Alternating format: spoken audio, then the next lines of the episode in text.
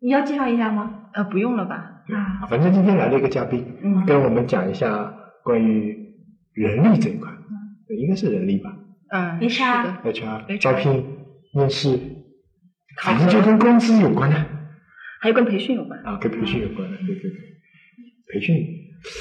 这我也感觉跟产品经理是同样的东西，很模糊的一个概念。嗯，应该说是需要有一定天分和一定特征的一个职业。培训是培训别人，还是说是怎样的？嗯，这里面应该说是有很清楚的一个界定吧。嗯一块呢是怎么组织和安排别人的培训，嗯一块呢是自己做讲师、嗯去给别人讲课，嗯。它也可以算作培训。嗯，OK，好，问一个惯例的问题，嗯就在你眼里看产品经理是一个什么东西？应该是一群人，一群而人，不是一个人吧，对吧？啊啊，而那呃这肯定群人的特征都是有点疯魔的。嗯做得好的产品经理，在我眼里都是有点偏执啊，对是正常能够有一个很明显的区别于其他人类的一种特征在里面。需要这样吧？需要你觉得我们俩符你，合你比这如个说，你们俩跟我聊天，嗯聊不了五句，嗯就会聊到产品上去，嗯，差不多。对吧？嗯这就是你们的特征。这个好像是我们从来没有听过的一种说 法。其实其他的行业不是这个样子吗？就好像你们说一说到 HR 就觉得 HR 是一群老谋深算 这样子的一种特对，征。在我的就在我们的产品的印象里面，就是外行人的印象里、h 嗯 r 应该就是就是找人面试，然后算工资，然后就没了。我觉得就这么这么一点，还有别的吗？挨骂挨挨骂是吧？就是爱老板呐，爱员工的呐，挨员工的骂，我招不到人呢、这个招的什么什么乱七八糟的人呢、就是就是这哦，样对懂吗？对对对对，招到不好的人的时候很对啊容易被挨骂，但招不到人，我觉得应招该不到人你会被挨骂，你对。你会被挨骂嗯你连续一年招不到一个想要你岗是位的人。我们连续一年都招不到人。哎 哎呦，原来是这样子的。那你觉得产品经理应该做做的是哪些事情呢？嗯，对我来讲，产品经理就跟我开最开始说的一样，他一定是有一定的天分的，或者说有一定的特质。他对产品本身是要有一种发自内心的兴趣，或者有一种研究它的冲动的这样的人。如果没有这种特质，我觉得是做不到一个好的产品经理的。哎，那就话题回答，就是你在那个面试中，你怎么捕捉到这种特质力？嗯，其实不仅仅是在面试中，嗯就在呃你跟一个人去聊天的过程当中，就好比迷你，嗯，我跟他就这样短短的，可能第一次接触的时候，嗯我就能感觉得到，这样。啊他是一个对研究这种互联网，包括互联网的产品是很有兴趣的一个人啊。包括他平常会买什么东西，嗯，把他淘宝的购物清单拉出来一看啊，你就能够知道。哎，嗯有这对么对明对显对吗？对它还蛮明显的。对你研究新东西还是蛮明显的。对，然后比如说说到波仔啊，哦嗯呃，我的第一个印象就是那一年我们开年会那一次，嗯嗯然后你观察到他的一个门，嗯就是对那个酒店的一个门的一个嗯特点，嗯当时你就会给他有一些呃自己的一些专业的看法出来了，嗯是以一个产品经理去设计产品的角度去分析它。嗯。那我觉得这种特质就表现得非常的明显，这也是我对你的第一印象。就是按照昨天说好的啊。嗯大纲。对对， 我们第一次这个准备节目有这么精心的准 备，不容易，不容易，嗯不容易。不是，呃，接下来就是要面临这个找工作跳槽季了嘛，对吧？嗯，那你说你吗？呃，我应该还不会， 就差不多，我觉得是把年终奖拿完，三月份应该是跳槽的高峰吧。呃，应该说跳槽的高峰从现在开始就已经在进入潜伏期了。进入潜伏期了对对啊，因为就现在就是基本上开始物色了嘛，打对电话了嘛，对吧？对然后一般的话，可能三月份真正的动作应该是在三月三月过完中。年吧，对对过完年。那简历应该怎么写呢？嗯，说到简历这个呢，可能不仅仅是产品经理的简历该怎么写，因为这个，呃，应该说是所有的简历，一份成功的简历都是有它共通性的。嗯那么，呃，可能网页上也有很多关于简历怎么写啊、嗯什么这样的一些介绍了。嗯那其实我想说的最主要的就是要实在这份简历，实在是在于说，呃，第一个实是表示你是诚实的，嗯不要去造假，嗯因为现在呃很多这种调查行业也是很发达的。嗯一个电话可能就把你的假话就拆穿了，这个是第一点。然后第二个实呢，就是说你的这个内容一定要很实在，实在体现在你一定要是针对你要去应聘的这家公司，嗯，去好好的研究它的 JD，比如说它要有什么岗位的需求，很有针对性的把你的这个经历去跟它做一个匹配。比如说我要去阿里面试产品经理，然后他那边有五条要求，然后针对这五条要求要改我的简历，对，可以这么说，也不叫做就叫做改，叫微调，对微调，对，对就不能造假。对，第一个第一个是不要造假，这是个大前提。嗯在这个前提之上呢，你肯定是要有一些针对性的。嗯如果说你只是拿着一份标准版的简历嗯去投很多家公司，估计每一家公司的 HR 看到都不会理你。嗯，那我感觉我我刚毕业的时候就这么干的，拿一份简历。但那个时候找工作好找啊，像现在那时候也不好找呀， 我 嗯没投过简历，没投过简历啊都不干。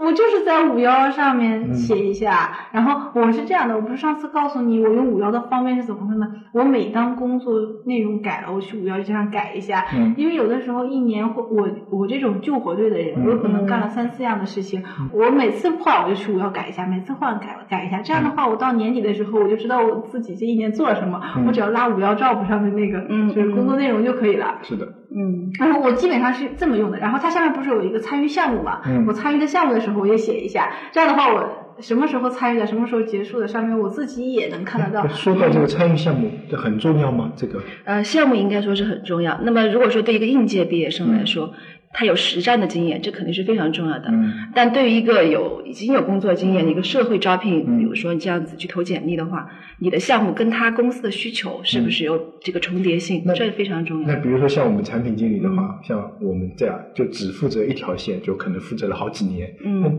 就基本上没有项目这个概念。有啊，那你比如说你的一个呃 WAP 的一个大的版本的一个升级，这就是你的一个大的项目。嗯啊，这样子对的，看来我是真的不会写简历。我项目感觉我没什么项目，因为我一直在做同一件事情嘛，嗯就只是每年负责不同的，就不同的版本啊而已的。嗯你改不同的版本，然后增加不同的模块，都算是项目。这样的啊，我可能就是写简历啊，就是自己写，就哇，他他不是有工作经历嘛？我说啊，从几几年到几几年在哪家公司工作，主要负责这一件事情。可能我三年两年就是在做同一件事情，但但我我我就很难分解，我有有有一种感觉，就是你写的细嘛又很啰嗦，你说啊做这个这就写的很细嘛，但你说写的很白，你说啊负责内容管理什么什么管理什么什么管理，人家又觉得那个很很粗，呃，如果说像这种一个项目持续好好几年，就是你一个工作，嗯是持续好几年的嗯这种情况下，你可以把它分阶段提炼出来。嗯，你比如说，我一个大的版本的嗯升级肯定是一个时间节点。嗯，那么在这个版本里面，我实现了哪几个是的比较有特点的功能？嗯你可以点出来，嗯。不是说所有的功能我都去把它罗列出来，你那突出亮那点。这种数据要披露吗？嗯，数据呢，就是说，如果你是从事一些呃稍微偏敏感一点的嗯这种、呃行当，那可能这个数据涉及到一定的保密性。嗯，对，那如果说你在稍后有面试的机会，嗯你可以根据情况来考虑要不要披就露。我们就是不披露一些核心的数据吧，对但是就披露一些明面上的，比如说 PE、UV 这种啊，这种是可以的。应该没问题吧？因为对他也考量好，比如说考量一个呃网站的产品经理，对对他对这个就是你的网站的 PV 要对 EPV 要多少，它的活跃度 UV 对啊嗯对啊对啊这种应该可以披露吧。对，这个是可以的。对对啊，这也是体现你这个产品的一个质量的很对很重要的一个标准。写写简历的时候啊，嗯就是说语言风格有要求吗？呃，怎么说呢？呃，如果说是应届毕业生嗯去投简历，可能一个 HR 看到的是很多很多简历。嗯在这种前提下，可能你的简历稍微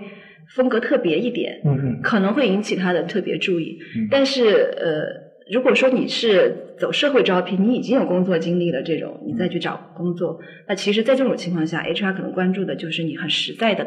工作的内容了。嗯啊，工作的内对，容其实从 HR 的角度来说，他在看简历的时候，第一个就是看你的这个过往的经历，嗯跟他要招的这个岗位的这个技能嗯是不是匹配，嗯这是最重要的一点。嗯然后第二个呢，就是看你跟他的这个文化、企业文化啊、价值观这种，是不是能融入他们的这个。那这个从哪里体现？比如说我这个肯定就是在稍后的面试阶段，可能才能体现出来了。嗯那么你在写简历的时候，可能往往都会有一个自我评价，哎，对对吧？嗯我刚想说这个，这个自我评价这块呢，如果说这个 HR 对你的这个工作内容他已经有兴趣了，嗯，那么他可能会看一下你的这个自我评价这一块。嗯那么从你自我评价，你对你自己的总结，你的特点、优点是什么？嗯他会看看，哎，跟他们的这个公司提倡的这些需要的价值观是不是有一定的契合度？我我在写自我评价这一块，我就觉得，哎呀，有种王婆卖瓜自卖自夸的感觉， 就夸的太天花乱坠了，一看就觉得很那个。那你如果写的太普通呢，又又自我感觉是不是不会吸引人的注意？我我写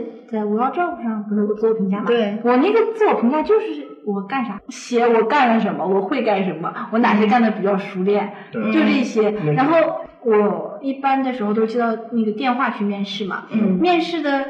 时候嗯就是他他会看着我的那个简历，从嗯五幺上面大大的这种简历。然后那问的问题其实也是挺有针对性嗯的，因为我们都是工作过的嘛，对，那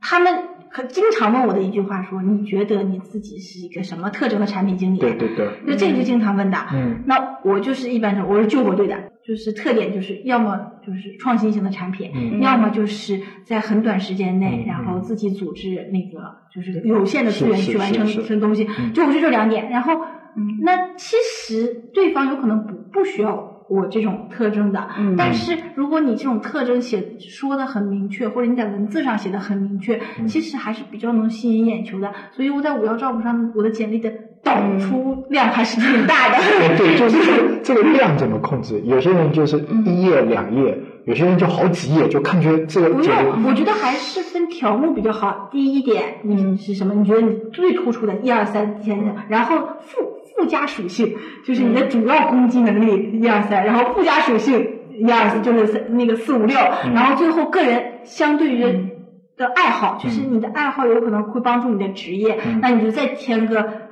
就到第那个八条到九条就可以，十条之内。然后他觉得这十条觉得，嗯，你差不多是一个看上去积极向上、完整认真的人就可以了。其实这个、嗯这个又说回到我们最开始说的那个啊，就是简历最重要的是什么？第一个就是要诚实，嗯就是说你不要为了看起来多而去努力的堆砌一些东西，嗯嗯而是你真的是做过的，嗯是真实的东西，你写上去。然后第二个呢，就是你尽量要去跟他的这个岗位需求去做一个匹配。嗯那么可能有一些经历或者说一些能力，可能并不是他这个公司看重的。嗯那么这种东西你可以简单的去带过。嗯那么对他可能比较看重的部分，嗯你可以把它稍微展开一点，啊说的详细一点。哦但是总的来说呢，就是说你不要去堆砌。第二个就是说有重点。那其实我很想知道 HR 的简历怎么写的。 HR 简历其实也是这样写的， HR 哎怎么筛简历呢？就是你第一哎眼对看到一个，对就是你拿了这么多简历啊，有可能是别人给你的，就是还有那种嗯 你先看江山的还是先看你历史？你怎么能把这一大堆的简历，然后先刨除一些东西，然后留下那个你认为还可以的？就是这个有没有什么原则？就如果说是呃我自己的这个习惯的话，我首先呢会对一个简历的排版，如果比较清爽的这种，我肯定是从心理上第一时间我会愿意再多看几眼，嗯这是肯定的。再有一个呢，就会看就是说这个段落如果它的文字很多，它一段的内容很多，这种时候我可能会去捕捉那个关键词。我想找的这个岗位的一些关键词，嗯嗯嗯那么关键词我找到了，我可能会从这关键词开始去辐射它周边的这几句话。嗯但是呢，通过可能很多 HR 都有这种感觉，就是越是写的内容很多的那种简历，嗯其实水分是越大。啊，对，这是我们很多时候面面了很多人之后得到的一个感觉。就只会写不会做。对，而往往是那种简历写的比较精干、精炼的这种，往往在面试过后会觉得它很有料。嗯，对对，他会善于总结。对，还有一个呢，就是可能你在简历里面也已经写的很详细了，嗯，他就已经对你可能缺少一些期待。对啊，如果说你当时在简历里面没有提到的一些东西，你在嗯面试阶段再呈现出来，就会觉得很有惊喜。此处省略四千字。就这个逻辑不大成立。就我不写出来嘛，你有可能就不要我了。不是，就说你写的时候，你可能会是一些比较重要的、突出的点，你写出来写了。关键词，对，啊，标签吗？ 对标签，就是切记你不要把一句话写成五句话，就是把我怎么怎么做的，怎么怎么做的嗯，好像就是为了去显得我做了很多事儿，哦去写很多话上去，这个是不要的。怪，嗯那对那你你们这种专业很占优势呀、对呀、这种事很像就是我每个保我回去证帮我姐姐改每句话都保证在一码之内，就是这样的话， 一码一个就是八到十，就我是一码之内我。请你解释一下什么叫一 档，这个单位是哪里来的？就是你手比啊，你的那个食指加上你的那个，相当于什么？为什么说一拿呢？就是你的眼睛的那个辐射，这么直接的辐射，差不多就是一拿。嗯你要是写长了的话，你的眼球要要左右晃的。你这样的话，其实你的就是看时的时候就很费力。你正好一拿，这样放下来，就是就保证你的视觉是在眼睛的焦点不是左右乱窜的。嗯这样的话，你写出的东西，它会很容易捕捉到它需要的信息。就他不用动眼珠，他就能看得对啊完。对，是的。它只要鼠标往下滚就可对以。对，就是一一行，二一行，这个一行千万不要回车，嗯就是一这一行不要回车，就是保证在这一行里。嗯，就写然后完。对二，对对对，这么排下来，这样的话，它看起来时候每一行都能捕捉到两三个关键词，这样的话，它就比较容易把握住你整个人的一个能力。哎呀，回去改简历吧。但工作的话，一般我在这不有一个工作岗位嗯嘛，就是你从事什么什么，这个我都是写我的工作的直属内容啊，就把这些内容写成嗯负责什么，因为我在网上看到嘛，比如说分享出来的那些简历说，都是就蛮有风格的，但是这种风格呢，又感觉是有些就是语言写的很俏皮啊，有些或者说写的就是换一种思路写，就是我会什么，跟我们会说啊我做过什么，那有一些写的就是我会什么，嗯然后我做出过什么，而不是说我做过什么，嗯这种应该就是比那种我分享看到的，基本上都是这种简历嘛。然后就有时候也会自己，以前找工作的时候也会模仿这种写，但是嗯又写不出那种感觉。呃，应该说是每一家公司的这个文化啊，它都不同。对，啊那么其实 HR 的风格也不同，那倒也是。对吧？嗯所以说，呃，我们在写那个自我评价或者自我总结嗯的那一块儿，可以结合这个公司的一些主流价值观，嗯也可以做一些塑造。啊，对，就是你的用语风格呀，你的就是你把你弄成的很正面、很正能量，那然后其实自信，嗯，然后对但是经验丰富这个不能编。这个这个对对一对编的话就对是是不能对编对对对对就其实相当于，比如说你的正能量是加二，你可以把它加成六，就是正能量的方向。嗯那其实大部分的 HR，我拿到 HR 给我们的简历，嗯也就是给产品经理的简历啊，都是很正式的，就是这嗯一般对人都很阐正嗯述的都都是我参与过什么项目，然后在项目因为中这做种了最什么保。险吧。对对对，一般这个东西大家都是做过的，他这么一看。能看得出这个人的整个的一个工作的一个嗯脉络嘛？对还有擅长什么？但是我还没有真没有拿过大学生的简历，因为我这边基本上没有大学生。对你你们看你看过大学生的简历吗？跟我们讲讲。 大学生的简历一般都做的比较花哨的，